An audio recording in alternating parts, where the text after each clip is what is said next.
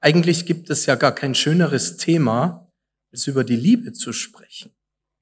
Und ich hoffe, dass bei euch, bei so einer Jahreslosung, wo in einem Satz das Wort Liebe vorkommt, dass da bei euch auch was zum Klingen und Schwingen kommt. Ich habe mir die Frage gestellt, was ist denn eigentlich Liebe? Ein alter christlicher Schlager, will ich sagen, der sagt uns, Liebe ist nicht nur ein Wort. Also da muss ja mehr sein. Etwas Tieferes. Wir können sie erstmal nicht sehen. Oder doch? Also, ich sehe schon, wie meine Frau mich anschaut. Und da spüre ich oft ganz viel Liebe in diesem Blick. Ich war die Tage unterwegs mit einer jungen Mutter mit ihrem Baby.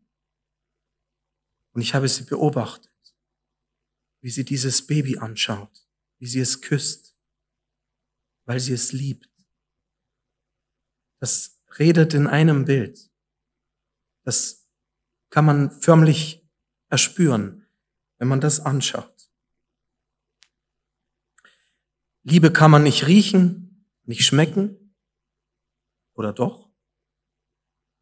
Ich erinnere mich, mein Schwager hat oft erzählt, mein russischer Schwager, als er von der Arbeit nach Hause ging, wenn er in die Straße eingebogen ist, dann kam ihm oft ein Duft entgegen, wenn seine Schwiegermutter, auch meine Schwiegermutter, Pirocken gebacken hat oder Kuchen. Liebe kann man schmecken. Liebe kann man riechen. Mit offenen Augen, mit offenen Sinnen können wir sie wahrnehmen. Die Liebe in der Welt. Entscheidend ist nur, um sie zu begreifen, um sie zu verstehen, dass wir nicht bei uns selber anfangen können. Also wenn ich die Liebe wirklich verstehen will, dann kann ich nicht bei mir anfangen. Und ein Bild, das mir dabei hilft, etwas näher zu kommen im Verstehen, das ist, wenn ich über die Sonne nachdenke, die ja unserer Erde Licht und Wärme schenkt. Ohne die Sonne, die von ganz weit weg scheint, wäre diese Erde nicht bewohnbar. Es wäre ein eine Eiswüste. Ohne die Sonne wäre alles kalt. Das heißt, nicht die Welt, nicht die Erde aus sich heraus, sondern nur durch die Sonne kann Leben und Wärme hervorbringen. Ich habe mich erinnert an das alte Lied von Nikolaus Graf von Zinzendorf, als er nämlich genau die die, die Liebe, das geschwisterliche, christliche Miteinander in der Gemeinde besungen hat, dann sagt er auch, er der Meister, wir sind Brüder, er das Licht und wir der Schein. Also Jesus ist das Licht, Jesus ist die Sonne.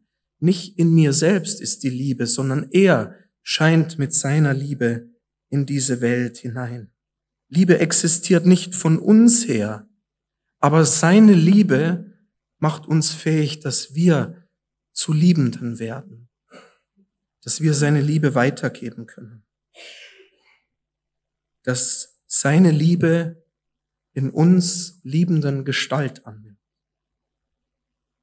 Und diese Gestalt, Gott ist die Liebe, Gottes Wesen, Gottes Ursprung, Gottes Sein in sich selbst ist Liebe. Und von ihm her kommt sie zu uns. Und damit wird auch klar, dass Liebe auch immer ein Gegenüber braucht. Denn ich kann sagen, ich liebe. So wie ich sagen kann, ich lebe, ich stehe. Aber ich liebe ja etwas. Zum Beispiel den Kuchen meiner Frau. Oder ich liebe jemanden. Also Liebe hat ein Gegenüber ein Objekt, ein Mensch. Das heißt, Liebe ist damit oder wird damit auch wechselseitig. Ich liebe, indem ich Liebe weitergebe, aber ich werde auch geliebt. Ich bekomme auch etwas von dieser Liebe von Gott oder von anderen Menschen. Und damit noch ein Bild, Liebe ist ja auch ein Geschenk.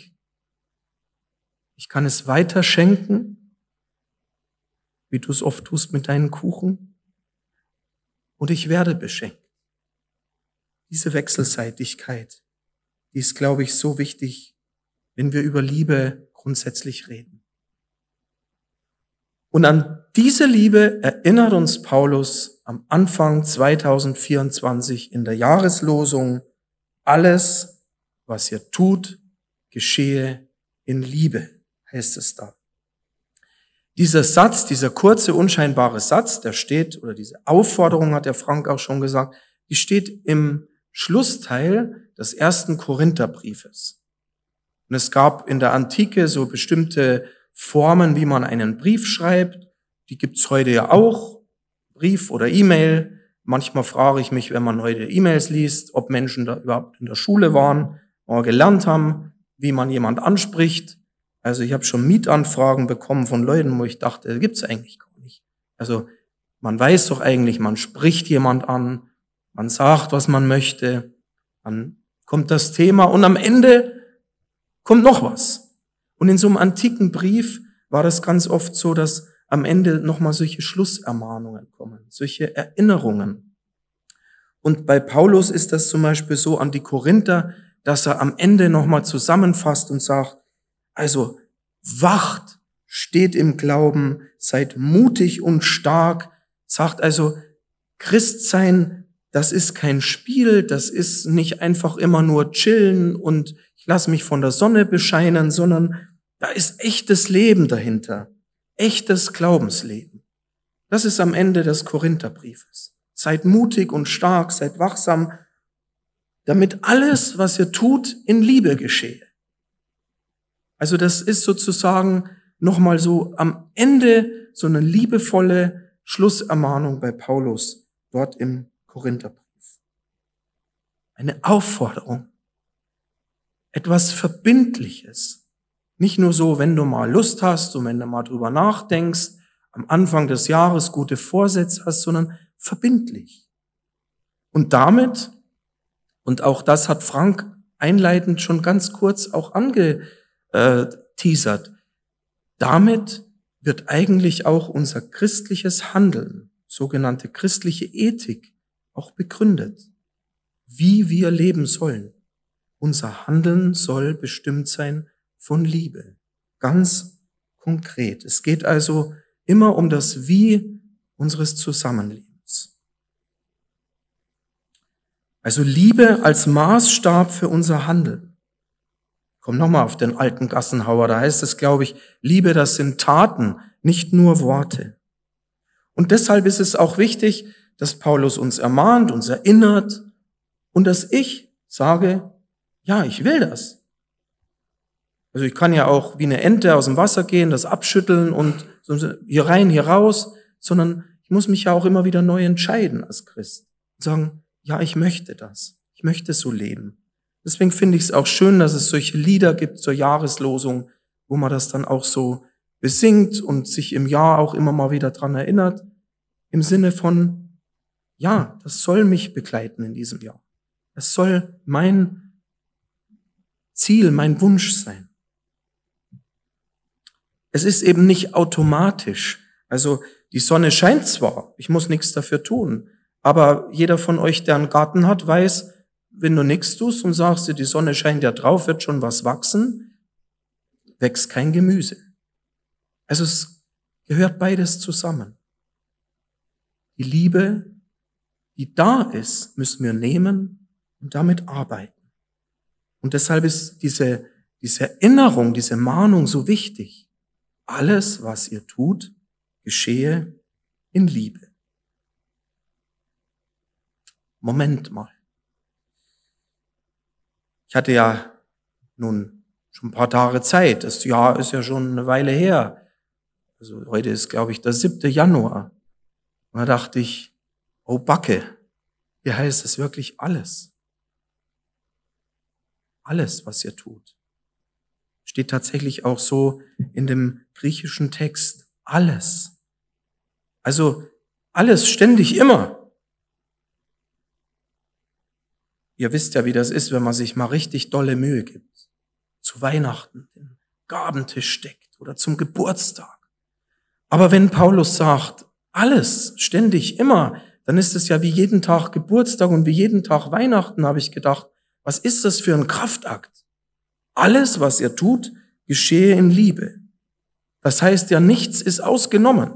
Das heißt, wenn ich auf die Schöpfung Gottes schaue, dann ist das wie vom tiefsten Punkt dieser Erde von 11.000 Meter unter dem Meeresspiegel aus dem Marianengraben bis zum Mount Everest-Gipfel 8884 Meter. Alles, was ihr tut, geschehe in Liebe.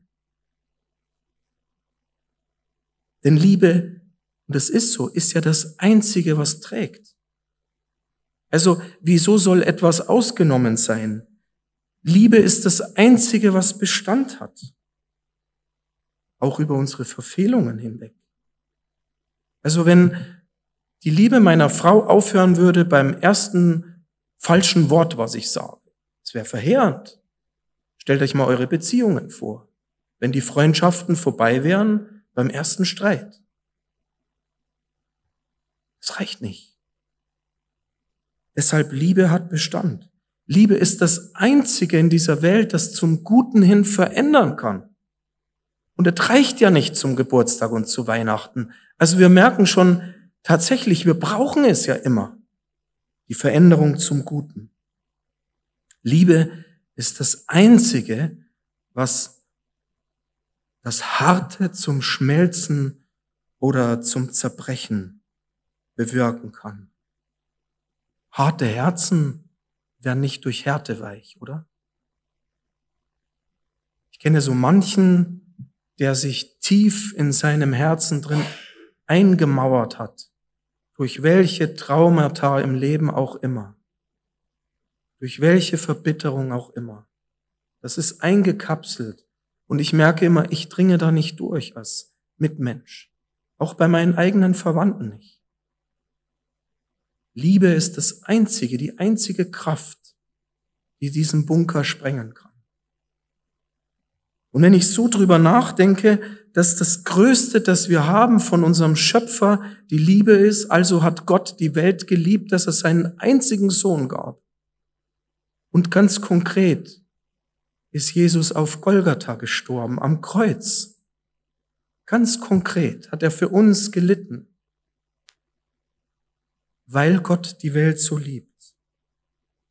Dann begreife ich, warum Paulus sagt, alles, was ihr tut, soll von Liebe durchdrungen sein.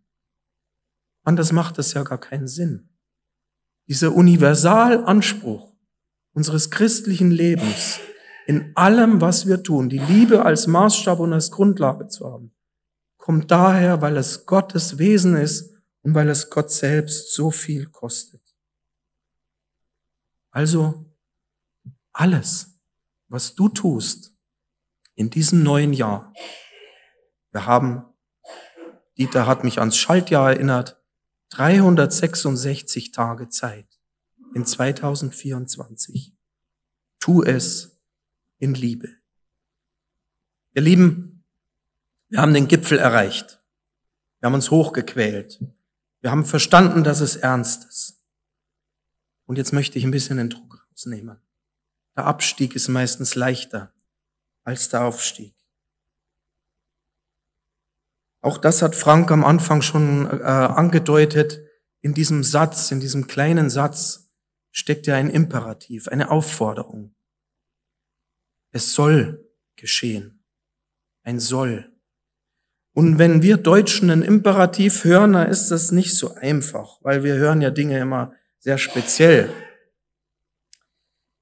Was hörst du, wenn du so einen Imperativ hörst? Du sollst lieben. Dass du keine Liebe hast? Dass du nichts tust? Dass du nichts, nicht genügst mit dem, was du tust? Dass du nicht genug schaffst? Was hörst du, wenn du diesen Satz liest, alles, was ihr tut, geschehe in Liebe?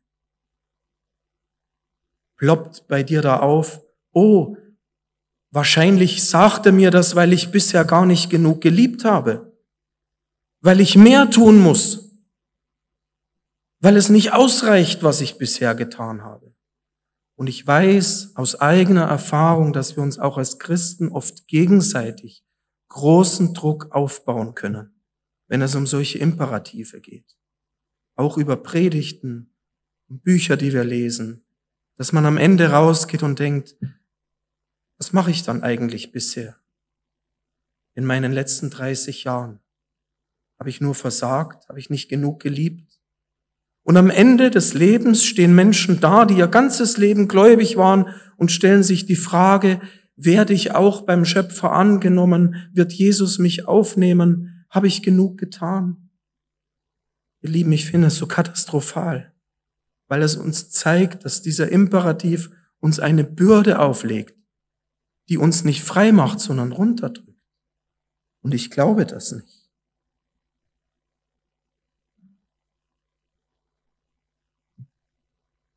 Ich habe mich erinnert an ein, ein paar kurze Verse im ersten Thessalonicher Brief, und das ist nur ein Beispiel, wo Paulus an eine andere Gemeinde schreibt, und ich lese euch mal nur ein paar kurze Verse, da sagt er, jedes Mal, wenn wir im Gebet an euch denken, danken wir Gott für euch alle. Vor Gott, unserem Vater, müssen wir immer wieder an euch denken, daran, wie ihr euren Glauben in die Tat umsetzt und wie sehr euer Wirken von der Liebe bestimmt ist und wie unerschütterlich ihr an der Hoffnung auf unseren Herrn Jesus Christus festhaltet. Und als ich das gelesen habe, dachte ich, ich muss euch das mitbringen, diese Verse. Denn da ist kein Imperativ. Paulus beschreibt die Gemeinde in, bei den Thessalonichern, so wie sie war, wie sie gelebt haben. Das ist ein Indikativ, so wie es ist. Und er sagt, euer ganzes Tun, wie ihr seid, ist von Liebe bestimmt. Der haut nicht auf die drauf und sagt, na ja, ihr gebt euch ja ganz dolle Mühe, aber es reicht immer noch nicht. Sondern er sagt, wir danken Gott für das, wie ihr seid. Und mir ist das so wichtig geworden, auch in Verbindung mit der Jahreslosung. Denn auch in dieser Gemeinde bei uns ist so viel Liebe. Und lasst uns nicht immer drauf schauen auf das, was noch fehlt, sondern lasst uns auch sehen auf das, was ist als gestern Abend diese für uns alle erschütternde Nachricht kam, dass unsere liebe Brigitte Bornschein so plötzlich verstorben ist. Da kamen so viel fassungslose Reaktionen und gleichzeitig aber so viel liebevolle Anteilnahme an Familie Bumplis, an die Kinder. Und da ist mir das so deutlich, so greifbar geworden, wie viel Liebe da ist, weil es eben nicht gleichgültig aufgenommen wird. Weil es weh tut. Weil wir mitweinen, weil wir mitleiden. Weil es bei allem, wie gut es ist, dass Brigitte bei Jesus ist, aber weil es für eine Familie zu viel ist, in vier Monaten beide Elternteile auf einmal zu verlieren. Günther ist erst im August verstorben, ihr Mann. Und sie haben so viel investiert, dass Brigitte hier in Gera eine neue Wohnung bekommt. Ihr habt euch so viel Mühe gegeben, das hättet ihr nicht tun brauchen, hättet ihr das gewusst. Aber ihr wusstet das nicht. Gott mutet gerade so viel zu.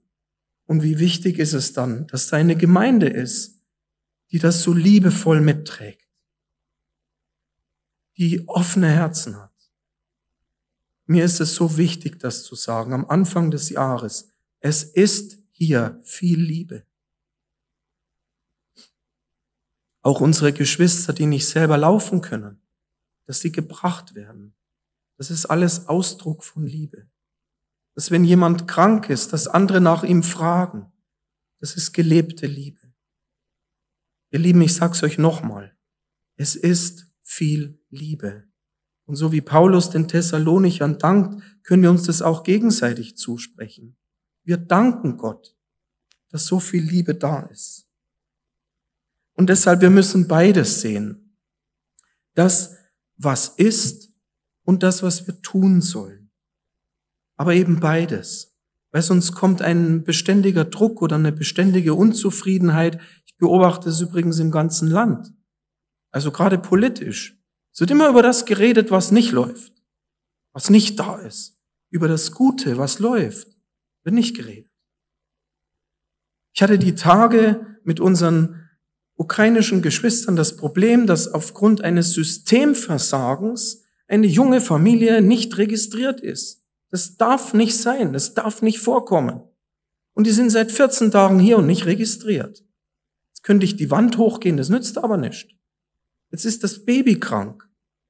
Und da gibt es einen Verein in Jena, der sagt, wir sind genau da für die Fälle, wenn Menschen durch die Maschen fallen. Für Einzelfälle. Da gibt es ein paar hundert im Jahr. Einzelfälle. Und auf einmal ist es möglich, dass eine Familie, die keinen Versicherungsschutz hat, mit ihrem Baby ins Krankenhaus kommt und sogar ins Herzzentrum nach Leipzig. Und da muss ich sagen, Halleluja. Ich darf auf das Gute schauen. Auf das, was, was an Gutem da ist. Und nicht nur unzufrieden sein mit dem, ja, das kann doch nicht sein, dass die noch nicht mal registriert worden sind. Und deshalb glaube ich, das ist eine Grundhaltung. Lasst uns das mit der Jahreslosung mitnehmen. Alles, was ihr tut, soll in Liebe geschehen und gleichzeitig zu sagen, und es ist schon so viel Gutes, so viel Liebe da. So, und weil wir noch Abendmahl feiern, steige ich mit euch jetzt noch ganz runter von diesem letzten Hügel wieder ins Tal. Ich komme nochmal zurück zur Liebe selbst. Liebe ist nicht nur ein Gefühl. Liebe ist nicht nur ein Ideal, so was Abstraktes, was wir in Gedichten und Liedern besingen. Liebe ist keine moralische Pflichterfüllung. Auch da habe ich schon genug dazu gesagt. Vielleicht nimmst du das mal ganz persönlich mit. Da, wo du denkst, du musst, du musst, du musst. Und Liebe ist eben auch kein Programm, das wir irgendwo ableisten müssen. Liebe ist unsere Beziehungswirklichkeit. Und dazu möchte uns Paulus ermutigen in diesem Jahr. Und das, was ich dir persönlich mitgeben möchte, ist, damit du das spüren kannst, damit das dich durchdringt, brauchst du einen Resonanzraum. Nicht nur hier oben, das kleine Spatzenhirn, sondern du brauchst einen Raum, wo etwas zum Schwingen kommt. Die Liebe, die von Gott her kommt und die von uns zu ihm zurückgeht und dann wiederum von uns ausgeht zu den Menschen. Das ist eben nicht abstrakt, das sind nicht nur Worte, sondern das sind Schwingungen, das ist Resonanz. Und jeder, der was von Musik versteht, der weiß, dass Resonanz Klang bringt. Und Frank war so lieb und hat mir mal aus seiner, aus seinem Fundus als Perkussionist so oder so eine Zimbel mitgebracht. Zeig's euch mal, eine Zimbel. Ein kleines, unscheinbares, tatsächlich Instrument.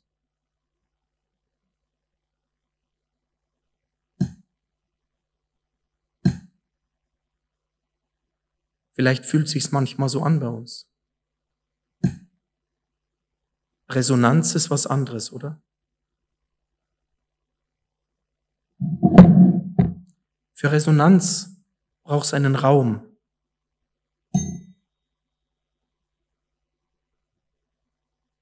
Und dann entstehen Schwingungen.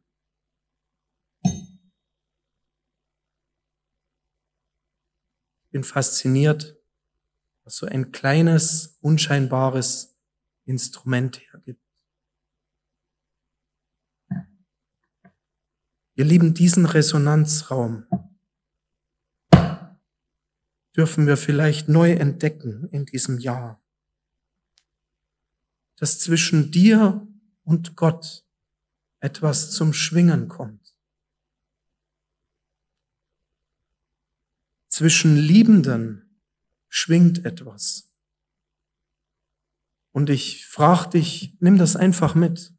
Wenn du an die Menschen denkst, die du liebst, was empfindest du hier? Wenn du an deine Kinder denkst, Partner, Partnerin. Und tatsächlich, wenn da nichts mehr schwingt, dann ist eine Schieflage. Und das muss nicht immer in Schuld liegen. Das kann auch in krankhaften Veränderungen sein. Das große Thema Depression. Wenn einfach diese inneren Schwingungen nicht mehr möglich sind, weil das Herz verkrampft ist, weil die Seele aus dem Gleichgewicht ist. Dann ist es so wichtig, dass wir erkennen, wo wir Heilung brauchen, wo wir Gesundung brauchen, damit das Natürliche wieder zum Schwingen kommt, dass das Leben nicht nur ein Krampf und ein Kampf ist.